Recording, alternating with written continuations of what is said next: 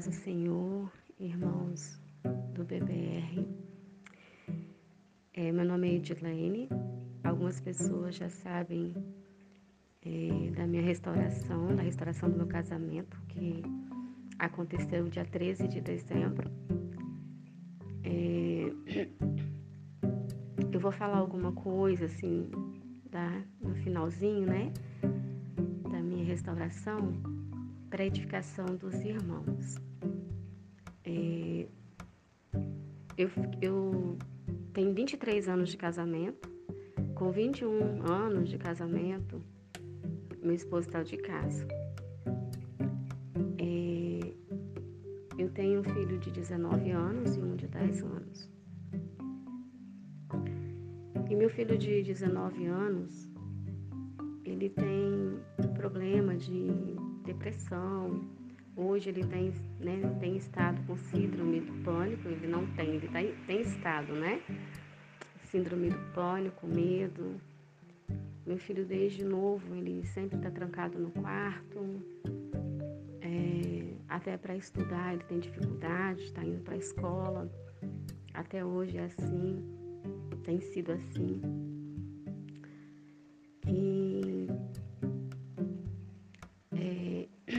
Para os irmãos entenderem, eu vou falar um pouco é, da minha saída da minha casa, para vocês entenderem o porquê que eu estava de volta na minha casa, lutando dentro da minha casa. Meu esposo saiu de casa em fevereiro de 2019. Em julho, por algo que estava acontecendo, porque meu esposo ele saiu de casa, mas ele frequentava a minha casa sempre. Ele não conseguia deixar a gente, mas também não queria voltar para casa. E eu comecei a me sentir muito mal com a situação. E também tinha brigas, continuava brigas, porque quando ele saiu de casa, ele disse que, que tava, ia procurar paz lá fora, porque dentro de casa ele não tinha, porque a gente brigava muito, ele bebia muito, né? E eu acabei é, vendo algumas coisas do meu marido em celular, né? Enfim. De um dia, né? Em um dia, houve uma situação na minha casa em que envolveu meu filhinho de 10 anos. É, que eu não proibi meu filho de ir na casa da minha cunhada, que é aqui do ladinho, que o muro divide o nosso quintal mas eu pedi para que ele não ficasse indo, porque tinha uma pessoa que frequentava lá, que é uma ex-namorada do meu esposo, antes ainda de eu conhecer meu esposo, né? E ela já casada e tudo, mas ela ainda tinha queda pelo meu esposo. Então, ela fazia as coisas contra mim, entendeu? É, é, jogava indiretas, por mais que eu, eu tentasse estar no mesmo lugar, né? Eu via indiretas, então, e eu nunca fui te falar nada. Então, eu vim para minha casa e vi que ela usava muito meu filho, meu filho passou a gostar dela. Então, ela estava usando essa situação para chamar a atenção do meu filho e para chamar até a minha atenção, né? Que ela conseguiu conquistar meu filho. Teve um dia até que estavam gravando um vídeo para dizer que me mostrar esse vídeo. E eu fiquei calada, não falei nada. Mas como as coisas estavam ficando muito difíceis, que eu ouvi um dia, à noite, ela falando, mudou a voz e falava debaixo da minha janela algo, porque meu esposo estava frequentando a minha casa. E eu me senti muito mal. Então, assim, estava tendo muita briga, né? Aí, nesse dia que meu esposo, a minha cunhada foi reclamar que meu filho não estava indo lá, que eu estava proibindo, e eu não sabia o motivo. Meu marido chegou tão bravo dentro da minha casa. A gente tinha ficado bem, estava bem. Eu estava até esperançosa de que ele iria voltar para casa. Mas é, aconteceu dele chegar aqui muito bravo, muito, muito, muito bravo mesmo. Brigava muito. Eu não entendia, perguntava a ele. Depois eu entendi que é, eu fui tentar explicar o porquê que que meu filho, eu disse para meu filho não ir lá, não é por conta da minha cunhada, minha cunhada ama muito meus filhos, ela ajuda muito meus filhos. Ela tem me ajudado muito. Eu expliquei o motivo, mas ele não quis entender, porque para ele era mais importante ficar bem com as outras pessoas do que conosco, né? Então nesse dia teve uma briga muito feia, que meu filho, na época estava com 17 anos, né? 17 para 18, ele nunca se envolve, né? Em briga nossa, nada, mas nesse dia ele se envolveu. Então teve uma briga muito feia, ele enfrentou o pai, disse pro pai que o pai não tinha moral, já que ele tinha saído de casa, ele não tinha moral para falar nada com eles, nada com a gente. Eu passei mal porque meu marido falava muito, meu marido brigava muito, ele não me deixava explicar. Então foi uma situação muito complicada. Eu já estava passando, tinha piorado, porque meu marido saiu de casa e queria tá vindo aqui. E eu me sentia como se fosse uma amante. E aquilo me fazia mal. Né? E eu falei que eu não queria que continuasse daquela forma. Enfim, esse foi o motivo o qual eu, com meu filho, decidimos ir embora para o interior, para casa dos meus pais. É, nós meu filho vendo a situação, porque eu tinha passado mal, aí o sobrinho do meu marido veio aqui ajudar a gente, né, a conversar com meu filho, porque ele e meu marido quase se pegaram, eu entrei no meio. Então, assim, foi uma situação muito difícil, muito difícil. E eu, nós decidimos que nós íamos embora, para que meu marido não ficasse vindo aqui, porque ele não decidiu o que ele queria. Ele estava com uma vida lá fora, eu até então não tinha certeza se ele tinha uma pessoa mas tudo indicava que sim, mas também não deixava a gente. Mas aí acontecia muita briga, muito desgaste emocional, entendeu? Para mim, para os meus filhos, e decidimos ir embora para o interior. Enfim, passamos, fomos para o interior, também tivemos algumas dificuldades, porque não é fugindo do problema que a gente resolve. Né? Eu, teve, eu ainda vou contar essa parte que também foi uma parte difícil pra gente. Mas chegou um momento que minha cunhada ficou insistindo muito para eu vir aqui passear com os meus filhos. Trazia um pequenininho, principalmente, que sentia muita falta deles, eu trouxe. E meu filho mais velho quis ficar. Não quis voltar para o interior, acostumado com a cidade, né? E fiquei aqui nas férias, né? Tive contato com meu esposo, porque meu esposo, a nossa casa aqui é do lado, a casa da minha cunhada. E fui embora. Meu esposo também não se importava com nossos filhos. Não passou Natal com os meus filhos, nem deu Feliz Natal, nem Feliz Ano Novo. Passou com o M. Depois que eu fui para lá, eu tive a certeza de que ele estava com a prima dele mesmo. Enfim. Mas devido ao problema do meu filho ter se agravado, né, depois de seis meses, eu já tinha vindo aqui, voltado, ele ficado aqui, o pai sempre deixava ele sozinho, queria viver uma vida né? Totalmente diferente, uma vida de solteiro, mas muito louca. É, o meu filho ficou muito sozinho. E meu filho nunca quis tratamento, né? Ele nunca quis se tratar, nunca aceitou que ele precisava de um tratamento. Mas um dia ele me ligou, sabe, desesperado, que ele queria ajuda que eu, pelo amor de Deus, que eu ajudasse ele, que ele ele estava dando crises de pânico, ele ficava desesperado, sozinho. E aí eu liguei para minha cunhada, minha cunhada mora do lado, para dar atenção a ele. E ela já estava aqui, né? Mas no momento eu não tinha nem conseguido falar com ela, e meu marido tinha viajado, né, a trabalho, meu filho ficava sozinho, liguei para ele, ele falou, não, ela já está lá, minha irmã está lá, está cuidando dele. Ele, eu falei assim, olha, meu filho precisa de ajuda, ele precisa de tratamento, ele fica muito sozinho, ele está desesperado porque ele nunca me pediu ajuda. E ele me pediu nesse dia. Aí eu assim, ah, quando, gente, quando eu voltar de viagem a gente conversa. Ok.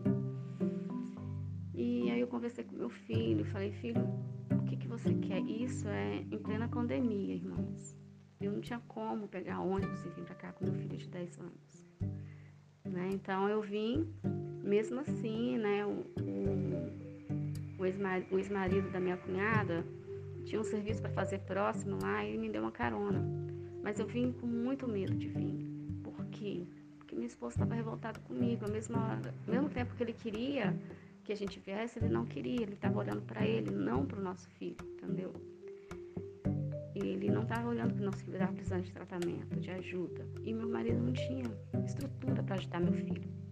Tanto que ele deixava ele sozinho. E eu falei, Senhor, como que eu vou voltar?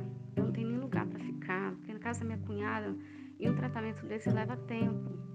Eu vou ficar na casa da minha cunhada e, e vou incomodar. E é complicado. Mas a minha cunhada estava disposta a ajudar, né? Só que meu esposo havia falado para para ela, que eu podia vir, que eu podia ficar aqui na casa com ele, não tinha problema, né? Aí eu falei, bom, ele tinha até comentado que eu podia de vez em quando, quando ele viajasse, dormir aqui com meu filho. Falei com a minha cunhada, né? Mas daí eu estava prestes a vir para cá, né? Pesei, pensei, tive sonhos de que eu viria, mas a minha casa estaria com muitas rachaduras, muita umidade. O meu sonho, Deus me mostrando como, como eu encontraria minha casa. Mas eu precisava ajudar meu filho também. Né? Eu precisava ajudar meu filho. Eu vim. Eu vim. E eu vim achando que eu ia ficar na casa da minha cunhada. Quando eu percebi, o ex-marido da minha cunhada já estava me colocando aqui dentro da garagem. Já tinha ligado meu esposo para abrir, estava chovendo, né? Desculpa dele que estava chovendo. Eu disse, não, não vou deixar você lá fora, está chovendo. Eu vou deixar você aqui fora. Então, assim, quando eu entrei, eu fiquei toda sem graça, porque tinha três dias que meu marido não conversava comigo. Porque ele não queria que eu viesse, que eu ficasse na casa, entendeu? Então, quando eu cheguei, eu fiquei toda sem graça, porque ele também não esperava que eu viesse direto para dentro da casa, né? Mas eu tive que vir. Então eu entrei, sabe, meio sem graça e fui cumprimentar meu filho e tal. Enfim, ele estava dentro da minha casa novamente. É, e aí, outra parte do meu deserto começa. Porque o meu esposo, quando eu estava no interior, ele sempre me ligava, às vezes até chorando. Ao mesmo tempo que ele sentia a nossa falta, ele sentia raiva de mim por ter ido embora, ter ido embora, levado todos os móveis da casa, deixado a casa sem nada. Então ele teve muita raiva de mim. Ele, ele sofreu muito quando a gente foi embora, porque ele saiu do aluguel e veio morar na nossa casa. E a casa estava vazia. Ele havia me pedido para eu não ir embora, que ele ia voltar para casa, mas eu não acreditei, porque ele não falou a verdade para mim em relação ao caso dele com a Noemi, né? Quando eu comentei se ele tinha passado o final de semana com ela, ele desconversou, ele saiu nervoso. Então, eu falei comigo, né? Eu não vou ficar num, num casamento de mentira, eu voltava a viver num casamento de mentira novamente. Então, eu não aceitei essa volta, que para mim não era verdadeira, era só porque ele não acreditava que eu ia embora, né? E eu fui porque é muito longe, é seis horas de viagem daqui. Então, irmão, dentro da minha casa eu comecei a passar lutas. Porque meu marido se achava no direito de deitar na cama comigo, de estar comigo. Por mais que eu brigasse com ele, ele ficava, ele insistia, ele brigava. E no final de semana, meus irmãos, eu via meu marido se arrumar, se perfumar todo e ficar com a M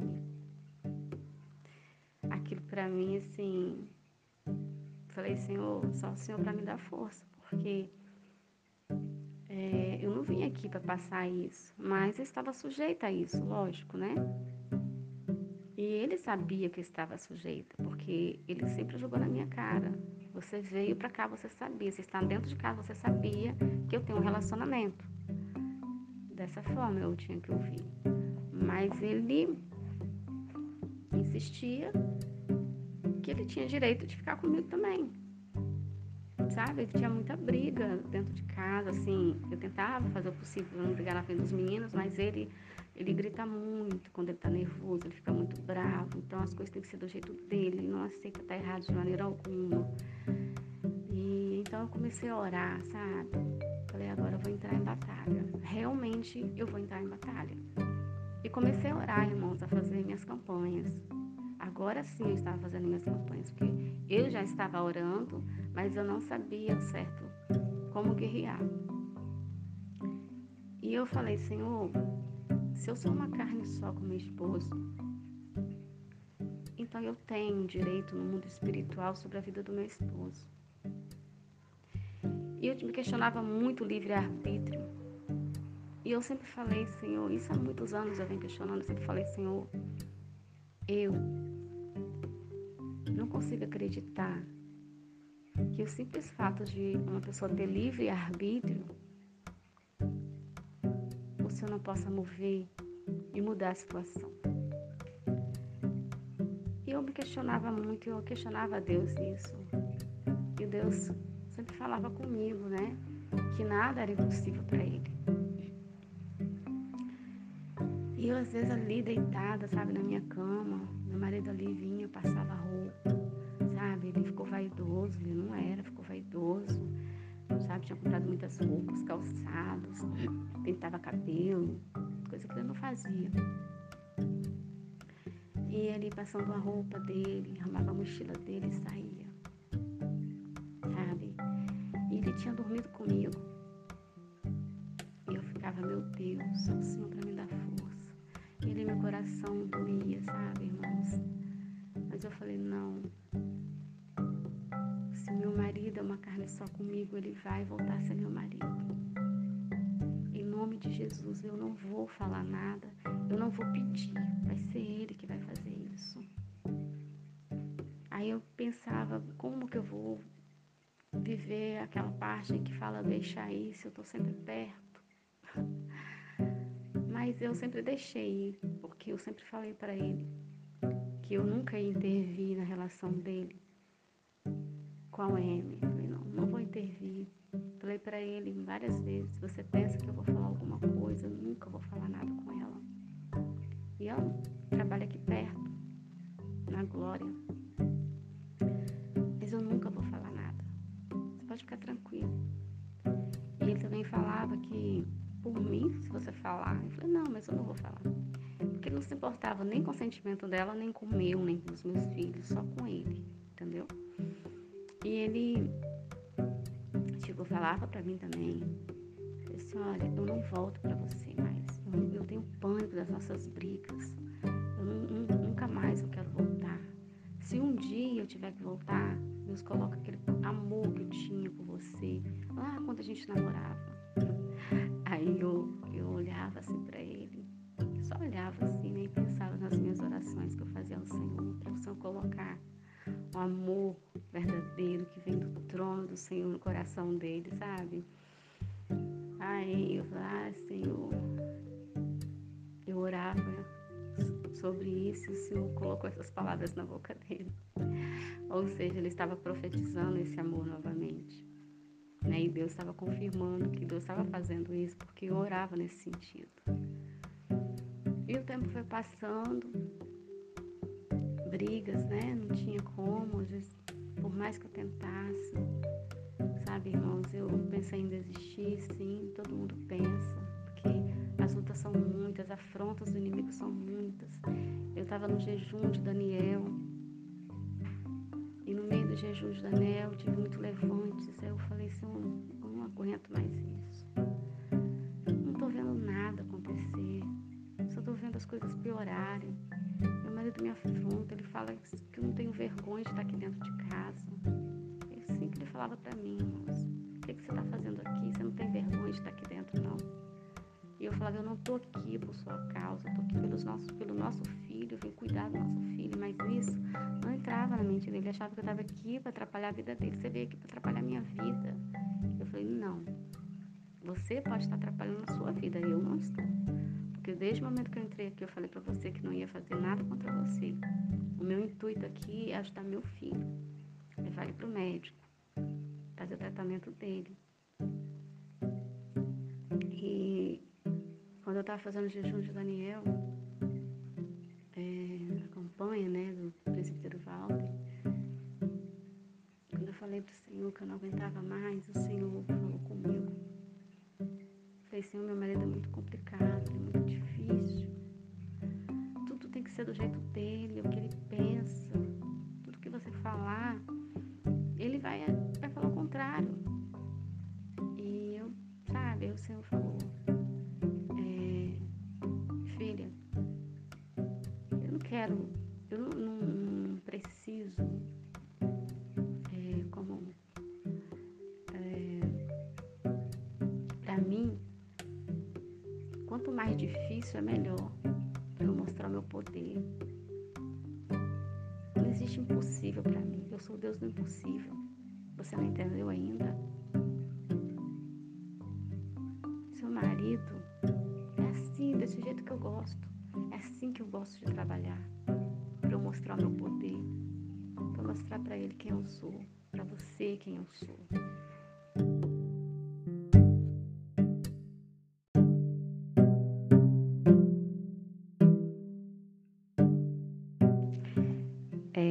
Continuando, porque meu filho desceu aqui, eu parei um pouquinho. Então, irmãs, é, foram desde julho, né? Então eu comecei, falei para o Senhor que eu vou guerrear. Vou. Nesse meio tempo eu encontrei o, o quarto de guerra, né? Nosso quarto de guerra.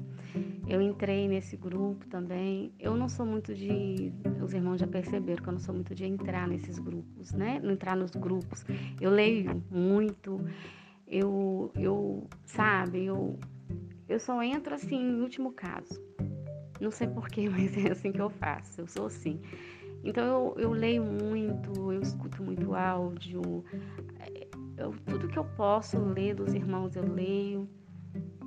E, e, me edifica muito. Por isso eu resolvi, antes de. Eu não gravei meu testemunho todo ainda, porque eu preferi esperar um pouquinho. Mas eu senti incomodar de Deus para passar para vocês. É, parando um pouquinho nesse nesse propósito de jejum de Daniel, porque eu fiz vários irmãos, vários testemunhos, vários propósitos.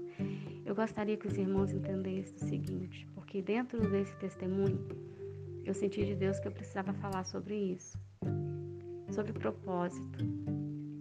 É, muitas vezes, irmãos, a gente não vê nada acontecendo, como aconteceu comigo várias vezes. A gente quer desistir, porque eu fiz um. Vamos supor, né? Um irmão fez o propósito e não aconteceu nada. Irmãos, o que, que Deus quer ensinar pra gente? Que todo propósito que nós fazemos, né? É, tem o trabalhar de Deus. Tem o trabalhar de Deus, foi permissão de Deus, te levou a fazer aquele propósito. Porque ali Ele vai trabalhar na sua vida, vai te fortalecer, vai te renovar, não é só um propósito para trazer nosso cônjuge de volta, mas é para nos aproximar de Deus, sabe? Muitas vezes a gente faz propósito direcionado à restauração de casamento, mas vocês não sabem, não tem, não todo mundo, né, gente? Lógico. É, o tamanho do significado de um propósito, o quanto ele é importante no nosso processo. Por mais que o irmão não vê nada, não veja nada, o Senhor está agindo. O Senhor está agindo ali naquele propósito. Às vezes o irmão fala assim, ah, eu vou desistir porque já fiz tanta campanha. E nada aconteceu. O irmão está acontecendo sim. Está acontecendo sim. Sabe por quê? Porque está acontecendo dentro de você primeiro.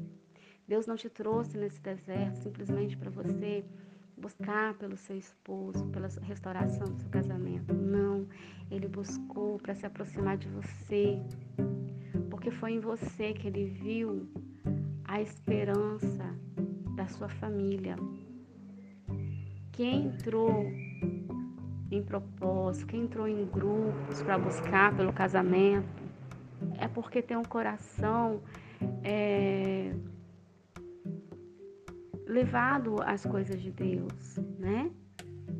Sensível a Deus. Se não foi o nosso cônjuge, porque ele está opressa, não tem essa sensibilidade, mas você tem. Poderia ser você no lugar dele, opresso. Mas não, Deus olhou para um, olhou para outro, escolheu você, me escolheu, porque viu em nós a esperança da nossa família, né?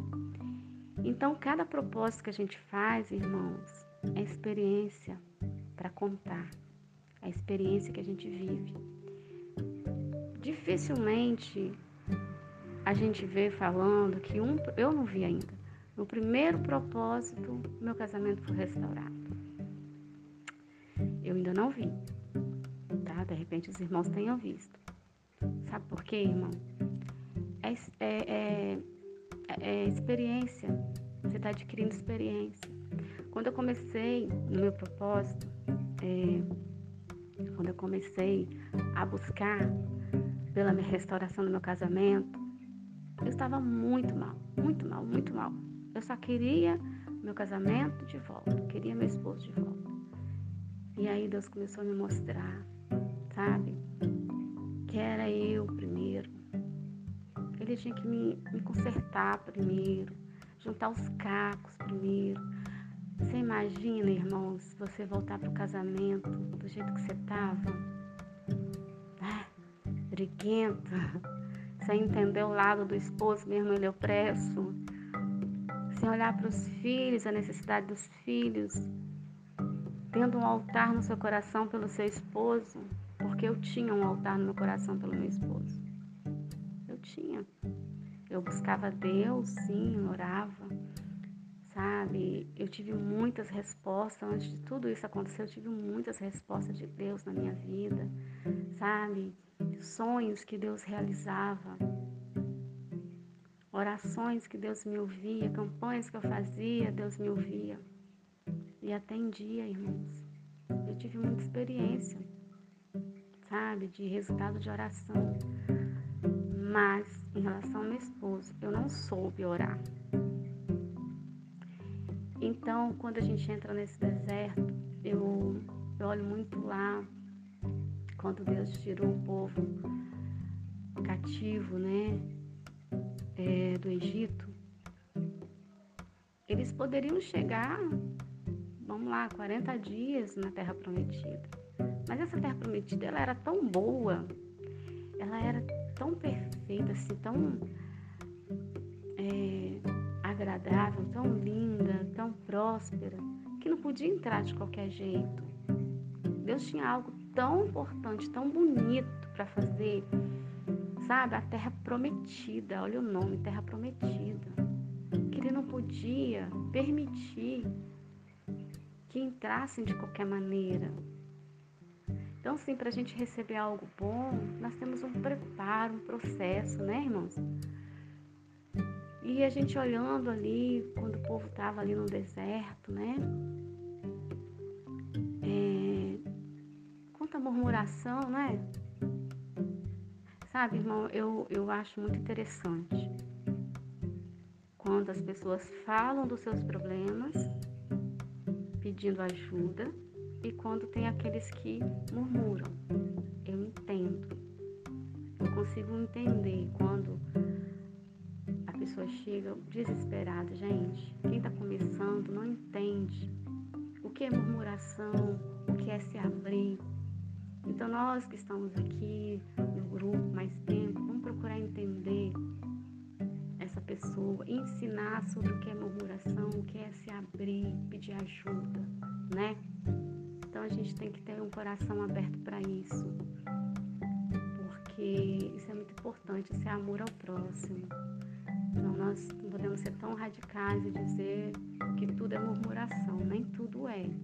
Tá, irmão? Então, às vezes a pessoa deixa até de se abrir porque tem medo. Isso já aconteceu comigo, tá?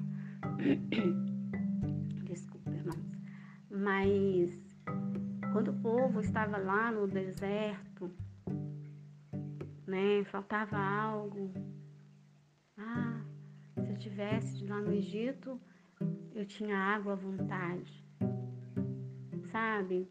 Mas Deus tinha misericórdia daquele povo, mesmo eles murmurando. Porque eles, eles não, entendiam. Eles queriam a terra prometida, mas eles não sabiam que eles iam passar tudo aquilo. Então, ser humano, eles não sabiam. Eles nunca tinham vivido o poder de Deus na vida deles, eles não conheciam Deus. Né? Só de ouvir falar. Mas ali estavam passando pelo processo e vendo o poder de Deus. Então tinha aqueles que temiam o Senhor, que amavam o Senhor, mas tinha aqueles que estavam sempre reclamando. Né? E eu acho muito interessante como Deus mostrava o poder dele naquele, naquele processo eu lembro que quando eu orava ao Senhor, eu pedia algo ao Senhor, eu olhava. Aí eu lembrava da passagem das codornizes, né? Gente, Deus fez sair codornizes do mar. Incrível, sobrenatural. Ave de dentro da água, poderia ser peixe, né? Mas não, Deus tirou a ave, porque Deus queria mostrar o poder dele. Eu não, Deus diz, eu não sou qualquer um. Eu sou Deus. Então, esse povo foi sendo lapidado nesse tempo que estava no deserto. Deus fazia maravilhas, mas tinha aqueles que não entendiam, que não viam as maravilhas de Deus. Deus fazia as suas roupas se renovarem no corpo deles durante todos esses anos. Eles não precisam comprar, precisavam comprar roupa. Os calçados cresciam em seus pés. Manar caía do céu. Deus guiava eles de noite e de dia. Deus fazia eles vencer reis. E ainda assim o povo questionava Deus, poder de Deus, a misericórdia de Deus. E trazendo para a gente hoje a mesma coisa, irmãos. Quando a gente faz uma campanha, um propósito, e não vê mas, irmãos, está acontecendo sim, porque a restauração é dentro de nós. Eu sei que muitos já ouviram isso sobre a restauração dentro de nós, que primeiro tem que ser, e tem que ser. Eu lembro que logo no início, Deus me, me deu Mateus 9, 16 e 17, onde fala é, sobre o remendo novo, né? em panos velhos, vinho novo em odres velhos, né? A diferença que não pode, né? Porque o remendo novo em, em panos velhos vai romper. Então, assim, é um preparo. Deus fala assim, não, tem que te preparar primeiro. Tá doendo. Me doeu, não. Doeu muito, muito. Eu sofri muito. Então, assim, eu ainda vou falar sobre isso, mas não agora. Eu só quero falar sobre o deserto, que o deserto ele é árduo, todo mundo sabe, todo mundo está passando e sabe. Mas, irmãos, o que Deus tem colocado no meu coração para falar é que não despreze nenhuma oração que vocês fizerem. Não despreze nenhuma campanha que vocês fizerem, porque você não viu nada porque a circunstância apareceu, a luta aumentou. Irmãos, é crescimento para você, porque foi para mim, tem sido para mim, sabe? Eu te fiz uma outra campanha, irmãos, de cura e libertação junto com o quarto de guerra. Eu fiz a cura e libertação do meu esposo, da minha e da OM. Dentro da minha casa ainda tem, porque eu não vou retirar, eu poderia retirar, mas eu não vou porque eu profetizei que quem vai retirar vai ser meu esposo, que Deus vai incomodar ele tirar. É, desde que eu fui embora, ele tem ali guardado uma bolsa de papel com fotos da OM. É, também tenho, tenho, tenho testemunho sobre isso, tá? Tem ali dentro corações com letras de música, dizendo que iam passar muitos e muitos anos de namoro juntos, que eram presentes que ela deu para ele. Enfim, tá ali dentro. Eu profetizei que quem vai tirar vai ser ele, em nome de Jesus. Ele nem acho que lembra que tem aquilo lá mais. Mas eu fiz uma campanha nessa época e nesses dias, né, que não tem tanto tempo. Foi em novembro, eu acho, essa campanha. E, e orava para a libertação do meu esposo. Eu sempre criei vinham as dúvidas, irmão, isso acontece. Ai, nós oscilamos sim, nós somos seres humanos. Não se culpe por isso, irmãos, porque eu também já me culpei. Mas Deus, Ele é misericordioso, Ele, ele nos conhece. Assim como Ele, ele via nos, no, seu, no povo de Israel no Egito, a fraqueza deles, mas Deus estava ali do lado, sustentando. Deus nos sustenta também. Nessa campanha, eu pegava essas coisas, sabe, irmãos, e orava, repreendia, e determinava, sabe? Determinava que eles não iam continuar juntos. E que eles não tinham paz. No momento que eles estivessem juntos, eles não teriam paz, porque estavam no pecado. E Deus não abraça pecado. Deus não é a favor do pecado. Eles estavam no pecado de adultério. Eu orei, eu fiz essa campanha e eu lembro que as irmãs sempre falavam que a que deu, que estava à frente dessa campanha, para as irmãos, tenham calma, levante, vão acontecer. Mas é isso mesmo, que o inimigo ele não está satisfeito com a gente e tal. Mas durante a campanha eu não tive levantes, irmãos. Não tive. Eu fiquei até assim, no último dia eu falei, Senhor, todo mundo vai ter levante, eu não tenho, porque estava tudo tranquilo na minha casa esses dias. Estava tranquilo. Mas, irmãos, Assim que eu terminei a campanha, começaram-se os levantes. Foi só eu falar. Terminou a campanha, começou. Levante, sabe? Aí, é, eu tenho uma irmã aqui no grupo que eu, eu, converso muito com ela, né? Então ela sabe algumas partes assim desse processo para cá, ela, ela tem estado comigo, a gente tem orado junto, conversado bastante. E eu falei, meu Deus, que é isso? Eu orei para cura e libertação do meu esposo, meu esposo mudou completamente. Meu esposo se transformou, ele se levantou completamente. Sabe, ele se revoltou de uma forma comigo dentro da minha casa, dentro da nossa casa. E foi tremendo, sabe? Porque eu vi ele conversando com outra mulher no telefone. Ele havia viajado para trabalho, estava muito bem comigo, mas quando voltou, sabe? Voltou opresso, completamente opresso, brigando muito, jogando na minha cara o que eu estava fazendo dentro dessa casa, porque ele sempre falava isso. Aí eu desesperada, porque eu me senti uma intrusa dentro da casa. Eu falei, Senhor, o que, que eu vou fazer? Eu tô aqui para ajudar meu filho, mas ao mesmo tempo eu me sentindo uma intrusa, porque meu marido, ele não aceita a gente aqui dentro, ele sempre jogando na minha cara as coisas, não comprava, irmãos, não, não, não abastecia a nossa casa, sabe? Eu, com o auxílio emergencial meu, do meu filho, aí que eu comprava comida, botava dentro de casa, ajudava uma coisa e outra. Ele não estava fazendo isso. É como se ele quisesse que a gente fosse embora mesmo, entendeu? Um dia ele virou para mim e falou assim: Eu não entendo. Você acha você age normal com a situação que a gente está vivendo? Você está agindo normal, sabendo ele que Deus estava agindo na minha vida, né? Porque por mais que doía, eu ficava bem, entendeu? E eu sempre falava, aí ele me procurava novamente, eu falava, não, vai você ficar na sala, você não tem por que deitar aqui, é, você tem sua namorada e tal. Aí ele ficava com raiva, sabe? Brigava comigo, mas ficava na cama. Ele achava que ele tinha esse direito.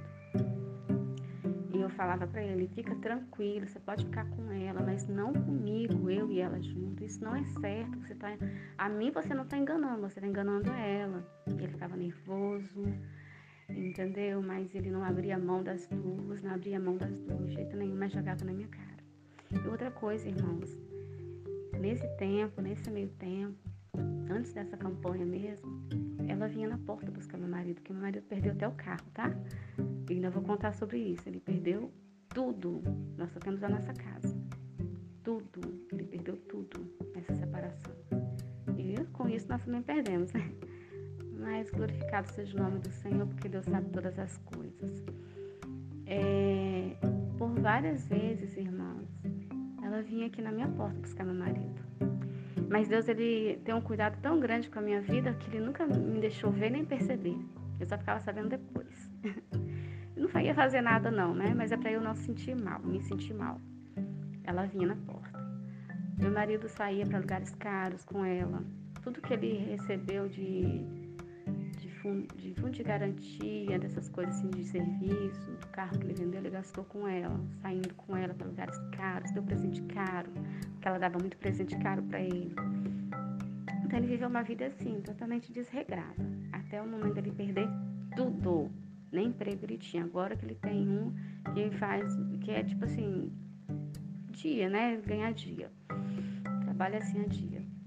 Aí, irmãos, voltando lá à campanha, então ele ficou muito mais opresso. Aí, aí eu vi ele conversando com outra mulher, eu chamei a atenção dele, eu falei, como assim? Você tá comigo? Mas assim, ele não tinha compromisso comigo. Não tinha aquele compromisso de marido. Então ele achava que ele podia ficar o que ele quisesse, porque eu estava aceitando. Mas na verdade não é que eu aceitava, ele obrigava. Aí eu falei para ele, ele falou assim, eu falei assim, por que, que você me procura? Por que, que você vai me procurar? Se você não quer nada comigo nem com meus filhos? Aí ele falou para mim, porque é cômodo. Aí, se você está dentro de casa, é cômodo. Irmãos, olha só, você ouvir isso, misericórdia. Então isso gerava briga, né? Querendo ou não. Aí, então um dia eu fui falar sobre essa mulher, né? Aí ele também implicava muito com, porque eu estava no celular, eu sempre nas campanhas com celular, com fone de ouvido, sempre em oração, né? Então ele implicava, ele falava, achava que eu estava é, conversando com outros homens, só que graças a Deus eu nunca fui disso. E ele não entendia. Então teve muita briga, muita, muita briga ainda. Oh meu Deus, meu marido gritava muito, meus filhos ouviam aquilo. E a última briga, irmãos, foi que ele gritou para mim e falou se eu continuasse a falar da mulher, né? Porque ele tinha implicado comigo com o celular, eu fui e falei, assim, engraçado. Eu, pelo menos, eu tô falando coisas de Deus, tô vendo, ouvindo coisas de Deus, né?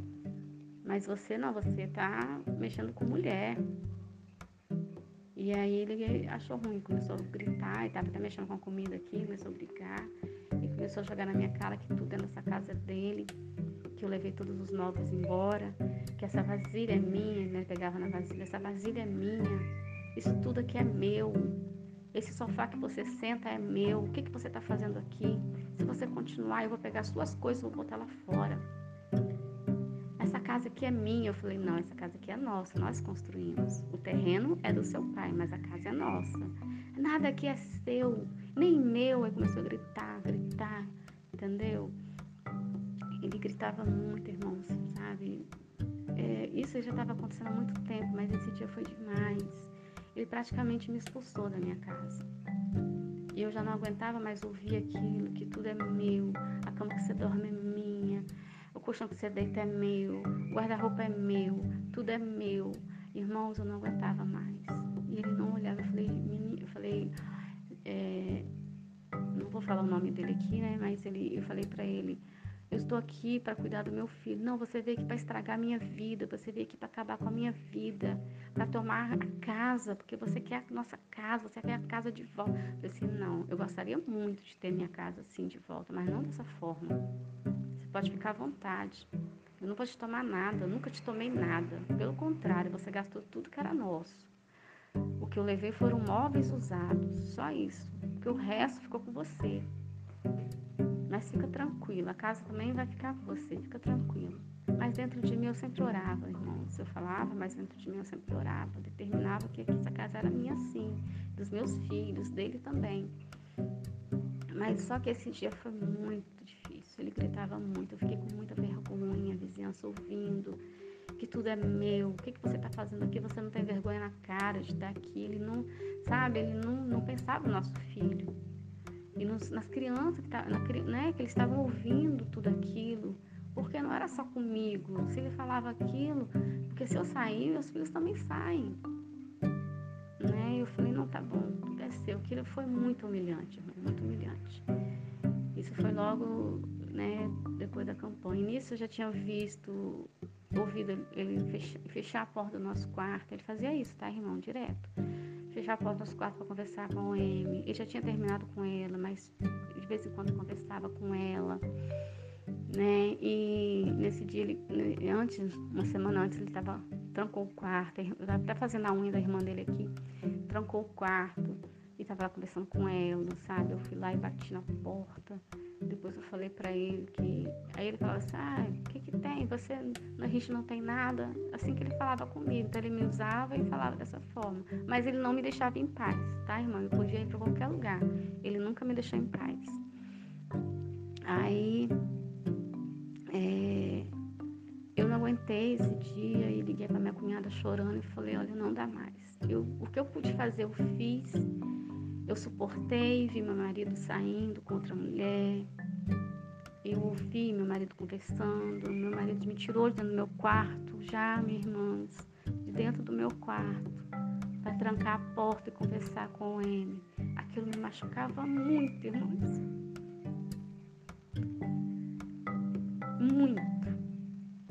Sou tão grata a Deus, irmãos, sou tão grata a Deus, que Deus foi me curando, foi me curando, foi me curando, a ponto dele mesmo falar para mim que como eu achava tudo normal, como o que eu estava fazendo aqui quando ele falava que eu não tinha vergonha na cara, não era isso, era Deus que estava fazendo isso comigo.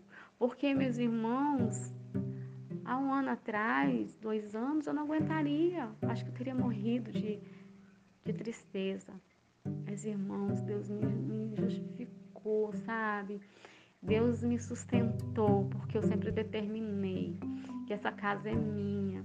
Essa casa foi Deus quem nos deu, foi um sonho, sabe, irmãos? Eu orei, eu tive um sonho e Deus realizou aqueles sonhos do jeitinho que eu sonhei. Deus nos deu a casa pra gente. A gente não tinha um centavo para fazer essa casa, a não ser o trabalho do meu marido, mas Deus nos honrou com o empréstimo que o patrão dele deu, que não cobrou um juro sequer, nem um dia, só descontava do salário dele. O emprego que eu orei ao Senhor, Deus deu a ele. O carro que eu orei ao Senhor, Deus deu. Mas Deus dá. Se você não honrar a Deus com o que você tem, o que Ele te dá, Ele também toma. O que restou pra gente foi a nossa casa. Então, se eu falava, Senhor, é a nossa casa, foi o Senhor que nos deu. Não permita que, que até a nossa casa se vá. E então, assim, eu saí de casa porque eu não suportava, irmãos. Eu não, não aguentava mais aquilo. Era muita humilhação, muito. Eu ouvi meu marido conversando com aquela mulher, sabe, o tempo todo, sabe, se arrumar, se perfumar. E, e sim, sabe, Deus me dava tanta força, tanta força. E eu fazia campanha, mais campanhas, ainda vou falar das campanhas. E eu não via nada acontecendo. Eu vi no final meu marido pior do que estava. Pior, sabe? Completamente opresso, a ponto de quase que nos expulsar de casa. E eu juntei as minhas coisas e liguei para minha cunhada. Minha cunhada falou: Não, você pode vir para cá. Falei com meu sobrinho, né? O filho dela, né? Que, que é o que é responsável pela casa dela. Não, tia, pode vir. A gente te entende. Nós ouvimos tudo daqui, porque eles ouviram os gritos dele, né? Pode ficar tranquila, pode ficar à vontade, o tempo que a senhora quiser, até a senhora resolver a sua vida. E eu, muita vergonha, irmãos, porque ele gritava muito. Eu passei minhas coisas tudo pelo muro, sabe? Porque eu tinha muita vergonha.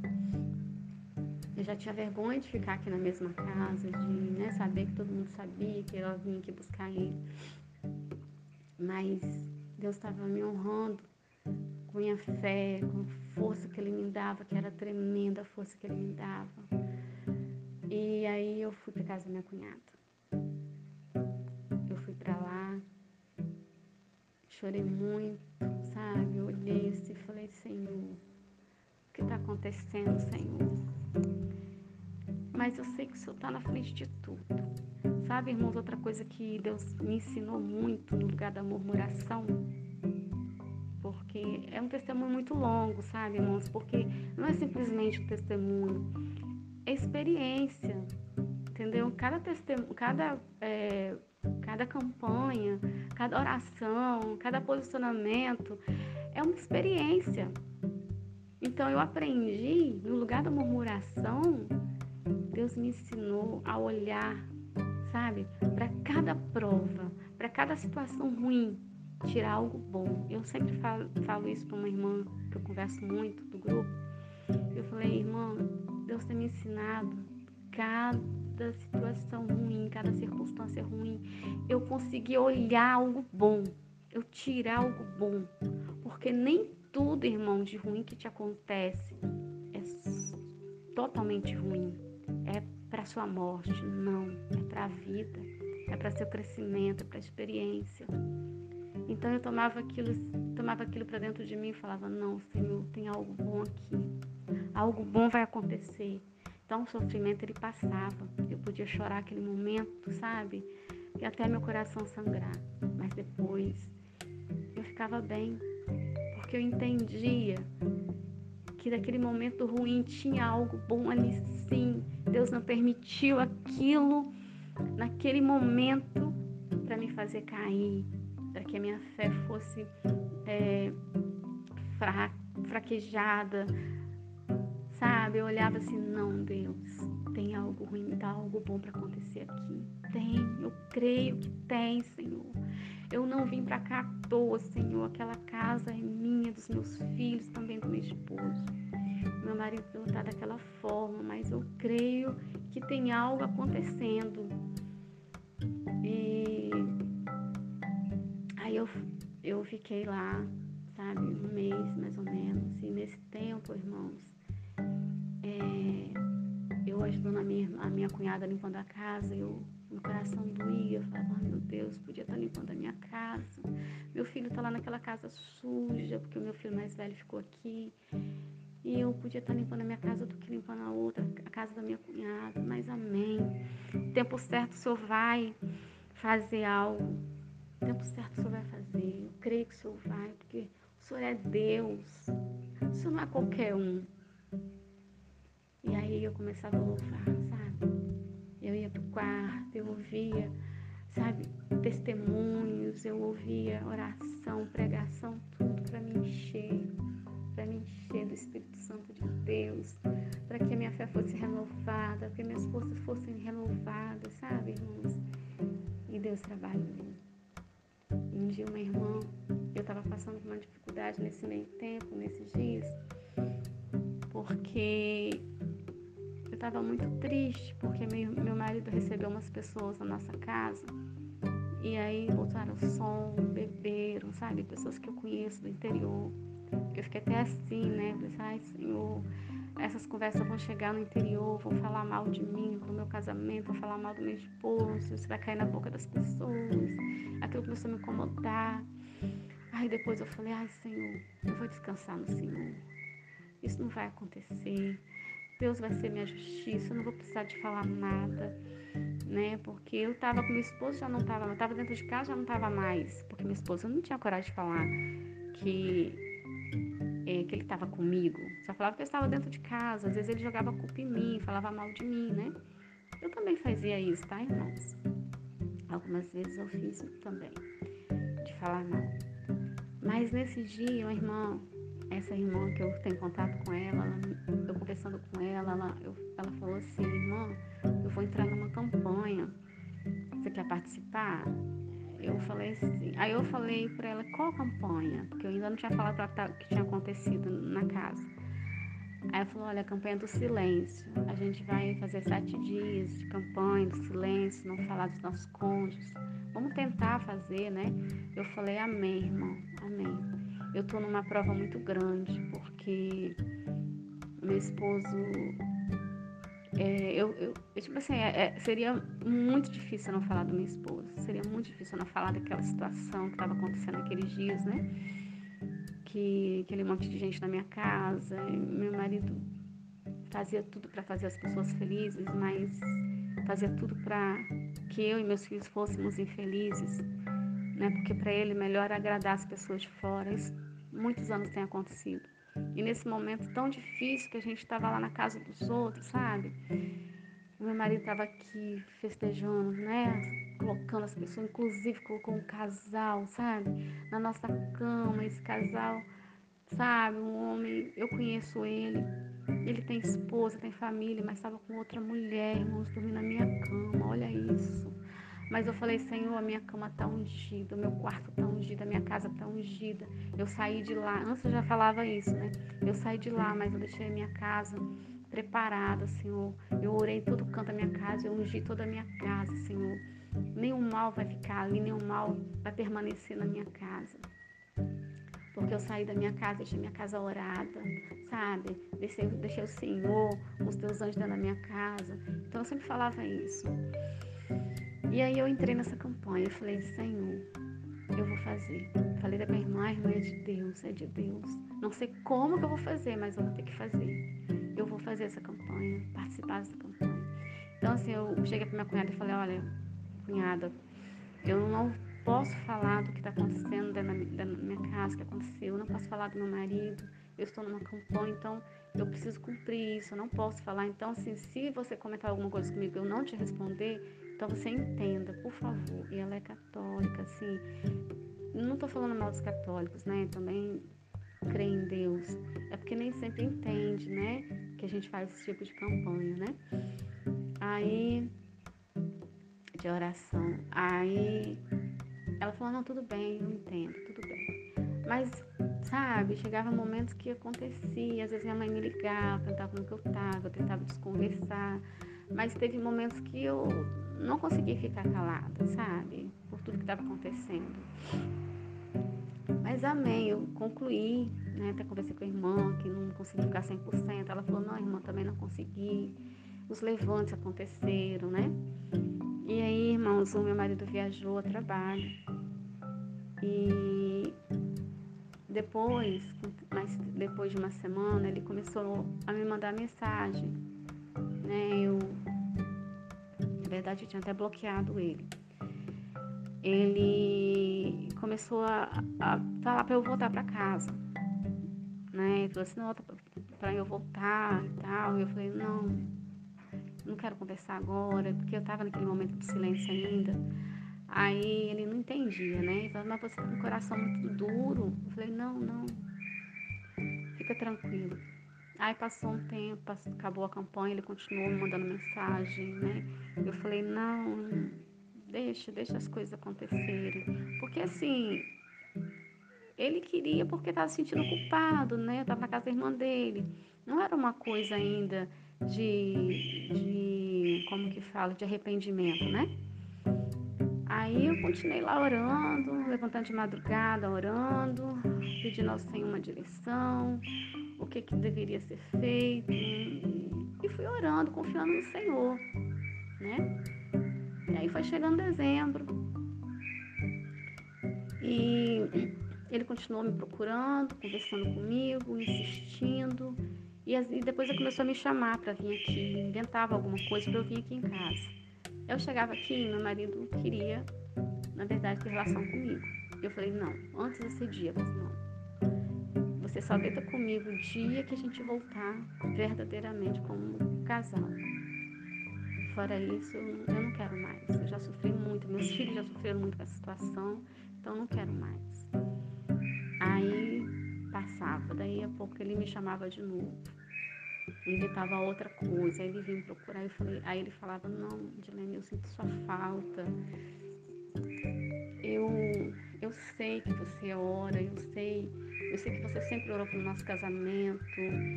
E eu sempre falei para as pessoas que você é a mulher perfeita para mim. Que que você é mulher de oração, que você ora por nós. Eu agradeço muito a Deus por você ser uma mulher assim. Eu sinto sua falta. Eu, eu falei assim, tudo bem, você sente minha falta, até que ponto? Falei, não, mas é, vem pra cá, eu tô dormindo aqui, eu sinto falta de vocês. Eu falei, vem pra cá como? Ele não falava, irmãos, não falava. E aí eu não cedia, porque não era assim que eu eu não queria mais voltar para minha casa só para ter relação com meu marido, só para ele continuar fazendo o que ele fazia, né? E eu falei, Senhor, me dá força para eu resistir, porque eu amava meu marido, eu amo meu marido. Então, quando a gente ama, a gente meio que é difícil a gente resistir, né, irmãos? Então, eu voltava para lá, sabe? pedir a Deus e falar, ai Senhor, eu não quero que meu marido me procure só para isso mais. Me dá força, Senhor. E se não for para o meu casamento ser restaurado agora, que é o meu sonho, meu, meu casamento fosse restaurado no dia do aniversário do meu casamento, que estava próximo, sabe? E, mas se não for, Deus, amém, que o Senhor tiver para mim, eu aceito. Eu sei que tudo faz parte do processo, que o Senhor está preparando esse momento. se eu tiver, meu pai, que alugar uma casa para eu morar, que o Senhor me abra as portas para eu não ficar dependendo, dependente dos outros. Porque olha só, eu sou uma serva do Senhor, estou aqui dentro da casa dos outros. Eu preciso ter um canto para mim, para os meus filhos, vou cuidar dos meus filhos. Eu quero viver minha vida, eu não quero ficar dependente disso aqui, Senhor. Eu quero ser dependente do Senhor. Não quero ficar dependente psicologicamente lá do meu esposo, que ele vai fazer ou deixar de fazer, se ele vai me procurar ou não. Eu quero descansar, Senhor. Me ensina a descansar no Senhor. Eu quero descansar. Porque o Senhor já tem feito tanto por mim durante todo esse tempo. E eu creio que o Senhor vai me sustentar, sabe? E, e eu vou conseguir passar por tudo isso até o Senhor restaurar meu casamento. Mas eu quero estar bem, Senhor quero estar bem, eu não quero sofrer, eu não quero ficar sofrendo por conta do meu esposo, das mudanças de comportamento, porque meu marido mudava de comportamento da noite para o dia, irmãos. Hoje ele estava super feliz comigo, amanhã ele não estava. E aí o tempo foi passando, esses dias, eu na oração, sabe? E quando chegou o dia do aniversário do meu casamento, eu acordei muito triste, sabe? Falei, ai Senhor, preciso sair um pouco. Aí a amiga minha chamou pra praia. Falei, vamos. Peguei meu filho, fui pra praia com ela, sabe? Passei o dia lá e nada. E, e aí o inimigo jogou um seta, sabe? Usou minha amiga para falar algo do meu esposo a respeito da OM. E meu esposo não estava mais com ela, né? Com a OM que me machucou que ele falou, que ela falou, que, que ele falou assim que era apaixonado, que, que ele sempre gostou dela desde que nós nos casamos. Que um amigo de, uma, um amigo deles, né, do casal, tinha falado para que meu marido tinha falado para ele. Aí eu falei, meu Deus, mas não era assim que eu via, porque eu não via meu marido apaixonado por ela. Nem no início do nosso casamento. Ela, sim, é que ficava atrás dele, sabe? Uma pessoa, assim, totalmente opressa, cheia de pomba gira, entendeu? Mas amém. Eu até mandei para ele, falei, não me procura mais, por favor, me esquece. Você sempre foi apaixonado por ela. Eu acabei falando isso, irmãos, mas o inimigo, ele usou, usou isso contra mim.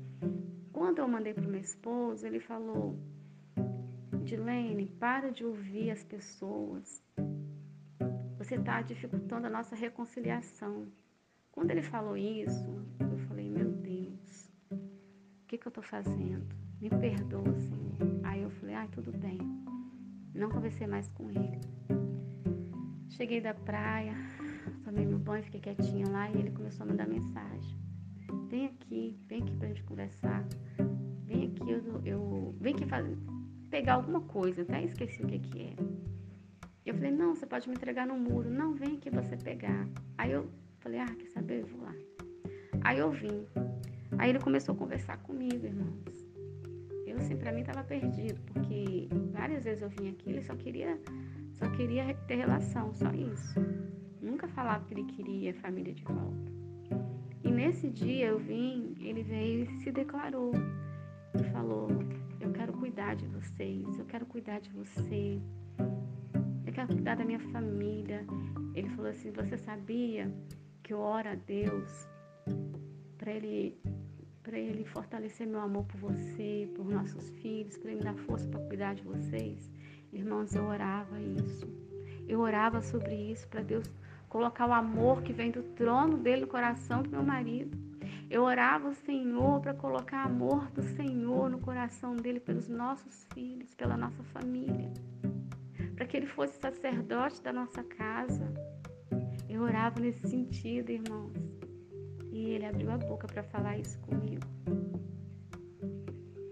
Que ele orava, que ele pedia a Deus para colocar amor no coração dele por mim. E ele falou: eu te amo, eu nunca deixei de te amar. Eu quero cuidar de vocês. Irmão, foi o maior presente da minha vida. Porque assim, eu estava com meu esposo por várias vezes, mas era só carne. Eu só via isso da parte dele. E eu falei para o Senhor que eu não queria mais só carne. Eu queria meu marido completo. E eu tinha orado para o Senhor colocar amor. Todas as minhas orações, eu oro. Que o Senhor coloque amor, um amor que vem do trono do Senhor, não um amor qualquer, mas que vem do trono do Senhor, no coração do meu esposo, por mim, pelos nossos filhos, que ele tivesse a responsabilidade, se sentisse responsável pela nossa família. E ele, nesse dia, irmãos, ele falou: Eu quero cuidar de vocês. Eu peço a Deus que me dê força para cuidar de vocês irmãos, para mim foi um presente de Deus no dia do aniversário do meu casamento. Eu só glorifico, eu só exalto o nome do Senhor, porque eu passei por muitas coisas, irmãos. Ainda não contei tudo, mas eu quis contar é, essa parte do meu testemunho, que foi a restauração, o dia da restauração, que foi muito bonito, porque eu não esperava, irmão, eu sou sincera. Eu não esperava, porque meu marido só queria ficar comigo. Ele não queria responsabilidade com a família, ele tinha medo da responsabilidade. Ele tinha medo que as pessoas pensassem dele. Mas nesse dia, Deus tocou o coração dele. Todas as minhas orações foram ouvidas, todos os meus propósitos, irmãos, foram ouvidos. Eu, eu por mais que às vezes oscilava, sabe? A luta era muito grande, era muita humilhação, eu passei muita humilhação, irmãos, muito. Eu ouvi muita coisa, mas Deus me honrou. Deus me honrou, irmãos. Tudo é para a honra e glória do nome de Jesus. Amém.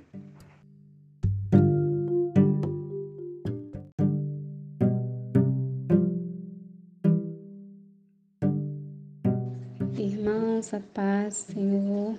Estou aqui de volta, Edilene. Eu gostaria de passar para os irmãos. Eu sei que o grupo está fechado, mas quando abrir, se os irmãos puderem ouvir, é sobre uma campanha que eu fiz, que eu acho ela importante para falar, para passar para os irmãos. É, quando eu fazia oração da cerca de espinho, e fazia também o Vale dos Ossos Secos. Me veio e eu assisti muito testemunho. E um dia eu assisti o testemunho de uma pastora. Eu acho que os irmãos, eu não me lembro o nome, tá? Mas tá no, ela, ela até faz é, conferência com o presbítero Walter. Eu esqueci o nome dela. Ela tem um testemunho muito lindo, muito edificante e eu aprendi com ela a fazer isso. Como eu disse para os irmãos, eu tenho aqui na minha casa ainda as coisas da OM, né? Fotos, é, os corações com as músicas, com a música ela escrita, é, ela declarando que também queria passar muitos, muitos aniversários com meu marido junto, aniversário dele, né? Tem um papel lá escrito, dia dos namorados, que ele faz aniversário em março, em junho, é, dia dos namorados, né? E ele saiu de casa em fevereiro. Em março eles já estavam juntos, né? Ou seja, já estavam juntos antes. Então eu olhei para aquelas coisas e falei: não, eu vou usar isso ao meu favor. Tá aqui perto de mim, é uma arma para eu usar, né?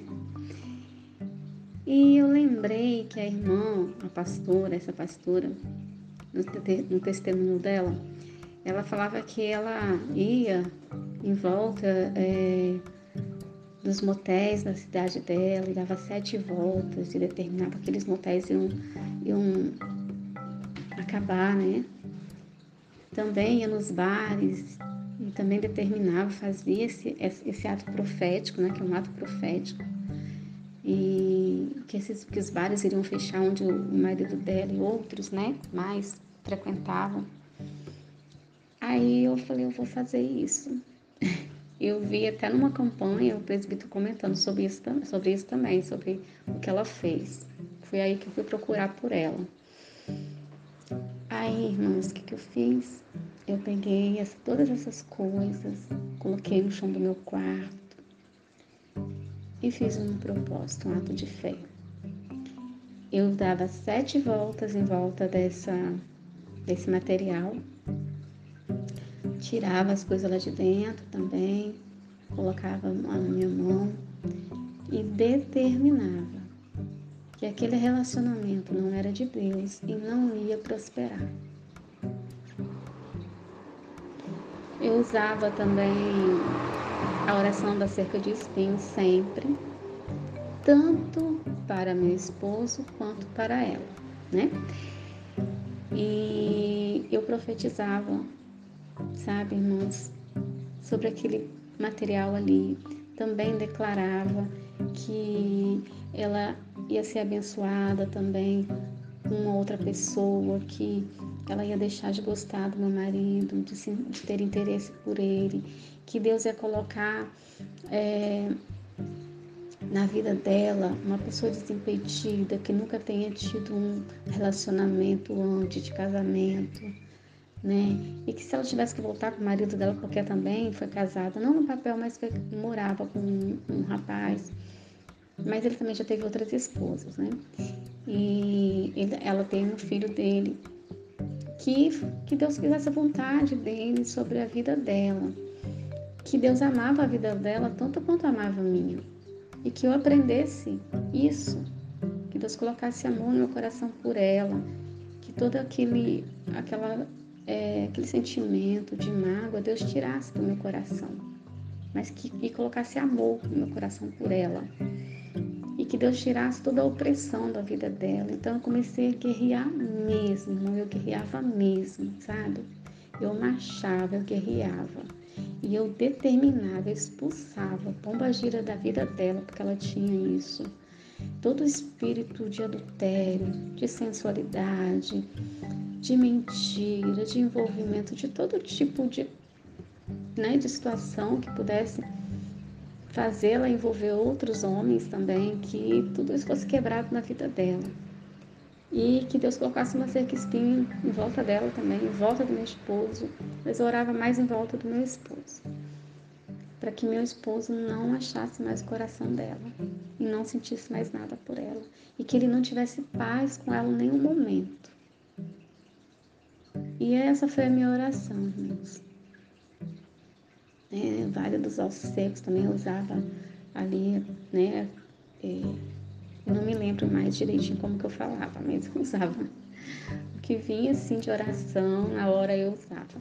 Então eu pegava tudo aquilo, levantava para o céu e determinava que o relacionamento deles não prosperaria, não iria adiante e que eles não, não teriam paz Irmãos, na verdade, essa oração de que eles não teriam paz, eu já venho fazendo já há muito tempo.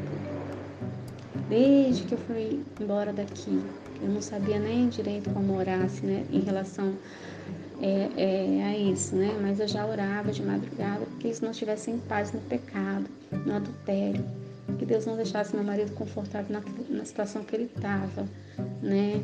Enquanto a gente estava lá sofrendo, ele estava aqui com ela. Então, que Deus não deixasse ele ter paz. Irmãos, meu marido não dormia. Meu marido não dormia à noite. E minha cunhada me ligava, ela me contava que ele não tinha lugar, ele não tinha paz. Realmente, o marido não tinha. E eles brigavam muito, muito.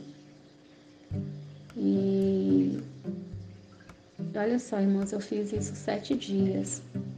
Falei para o Senhor, eu fiz jejum, tá? De jejum. De geralmente eu faço jejum, ou eu faço, fico sem o café e pão durante algum tempo, né? Da, durante o tempo da campanha, ou eu faço ficar sem o café da manhã. E nessa época eu fiquei sem, sem o café da manhã até meio-dia, só tomando água. E daí, mais, daí na outra semana eu fiz mais sete dias irmãos, não demorou 15 dias, irmãos. Eles terminaram. Para a honra e glória do nosso Deus, sabe? Nosso Deus Todo-Poderoso. Eu fiquei tão feliz, porque eu falei, Senhor, eu não mereço. Mas o Senhor cumpriu, o Senhor ouviu minha oração. Irmãos, eles nunca mais voltaram. Até sim conversaram por telefone que eu vi, mas por algum tempo só, depois acabou, irmãos. só glorifico, eu só adoro o Senhor, eu só sou muito, eu sou muito feliz com meu Deus, sabe? Ai, é muito lindo o que ele faz. E, então esse é meu testemunho do ato profético da campanha que eu fiz acerca de espinho. E esse ato profético foi muito importante na minha vida, sabe? Me marcou, porque foi um, um, uma campanha que eu fiz e aconteceu rápido sabe? Meu marido largou, mesmo que a gente não tava junto assim, ele tivesse assumido a gente, eu e meus filhos. Mas é importante que eles não estavam mais juntos. Tinha briga demais, meus irmãos. Eles brigavam demais. Sabe? E eu ficava sabendo, né? Querendo ou não, chegava a mim, porque eu não tinha contato. Eu, eu não tinha. Até hoje ainda é bloqueado meu marido né, no Facebook, no Instagram. Ela também, toda a família dela tudo que é relacionado a ela e que estava relacionado a meu esposo, eu bloqueei. Desde o início, logo no início mesmo, porque eu ainda tenho outra testemunha para contar em relação a isso. Mas essa foi é, o meu testemunho sobre como meu marido deixou M, né? Que foi um ato profético, foi uma campanha que eu fiz, cerca de espinhos, ossos, vale dos ossos secos, determinei, sabe? Determinei a, a libertação dos dois, sabe? Que Deus afastasse os dois e para a honra e glória do nome do nosso Senhor Jesus. Aconteceu, irmãos. Assim, eu sou muito maravilhada com Deus. Louvado seja o nome do Senhor. Então, é, perseverem. Mesmo que vocês não vejam algo, continue orando continue jejuando, continue na busca, porque o nosso, coração, nosso casamento nasceu no coração de Deus. Amém?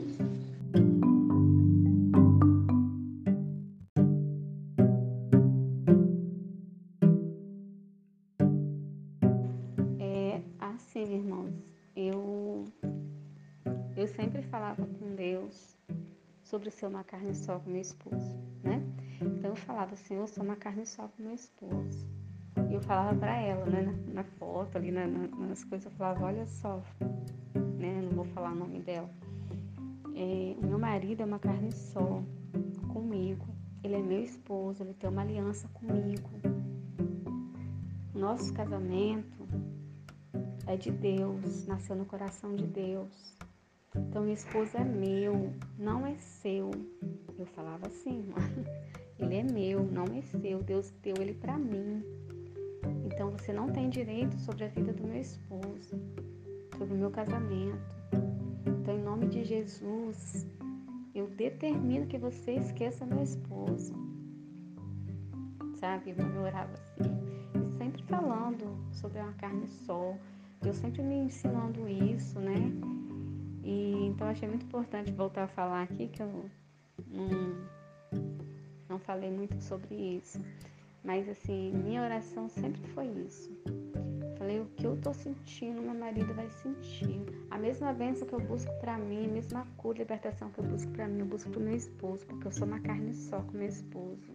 Em nome de Jesus, eu tenho é, um poder que Deus me delegou por, ser uma carne só sobre o meu esposo mundo espiritual. Então eu vou guerrear e vou continuar guerreando. E eu determino, determino que meu esposo é meu.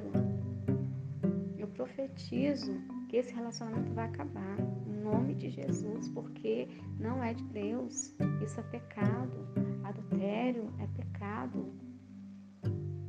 Então Deus não ama o pecado, Ele odeia o, o divórcio, Ele odeia o adultério, Ele odeia pecado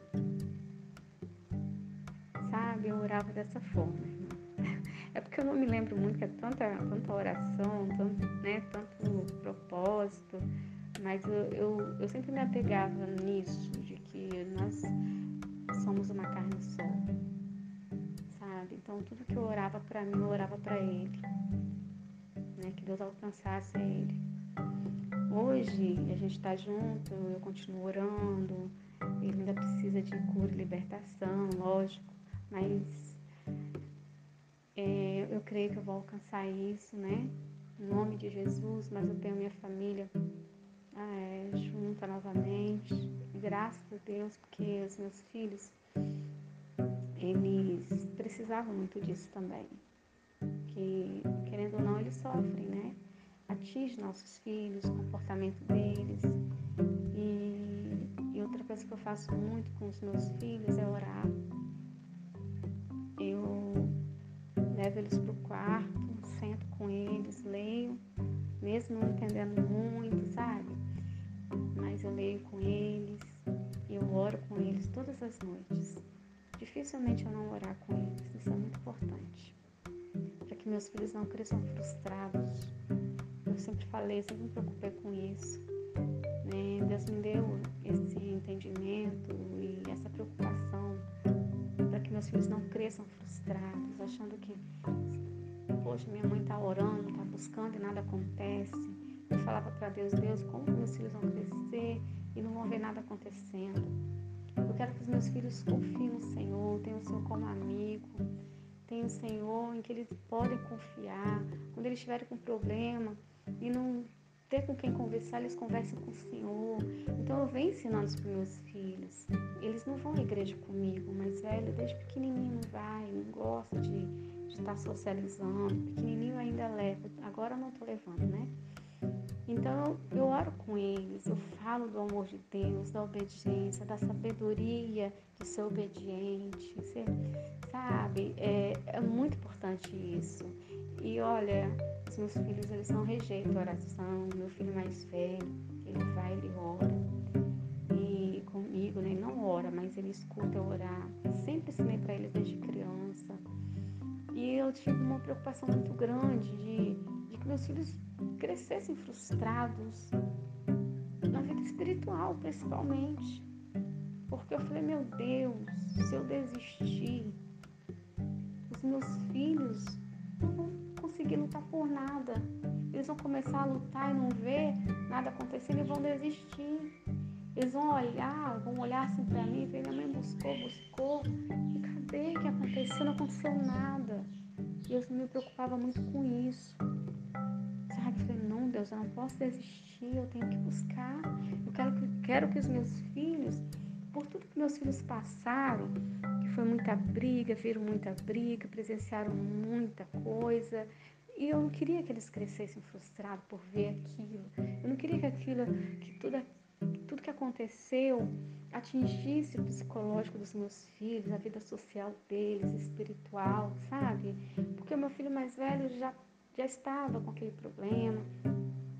Glória a Deus que agora ele toma só uma medicação, uma ele já conseguiu deixar de tomar, porque ele se esforça também, não gosta de tomar, ele toma porque ele sabe que ele precisa. Aí a gente ora, sabe? A gente busca o Senhor, eu creio que o Senhor vai libertar, porque eu fui liberta. Irmãs, eu tive depressão quando eu casei com meu esposo, durante minha gravidez. Mas Deus me curou, Deus me libertou. Tenho testemunho sobre isso também. Sabe, Deus me libertou.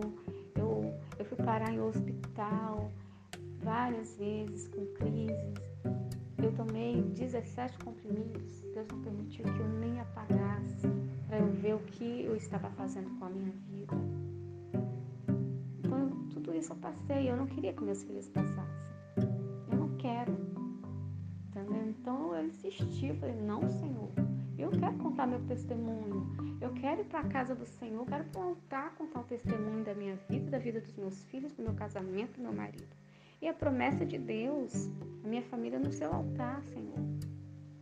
Eu não vou desistir. Então, vinha circunstância que às vezes queriam me fazer parar, mas eu não parava. Deus me levantava de novo, Deus me mostrava que Ele era comigo. Tinha muitos sonhos. É, isso é muito importante. Amém, irmãos? É um pouquinho que eu vou falando, que eu vou lembrando e vou contando para os irmãos, para edificação, né? fica na paz.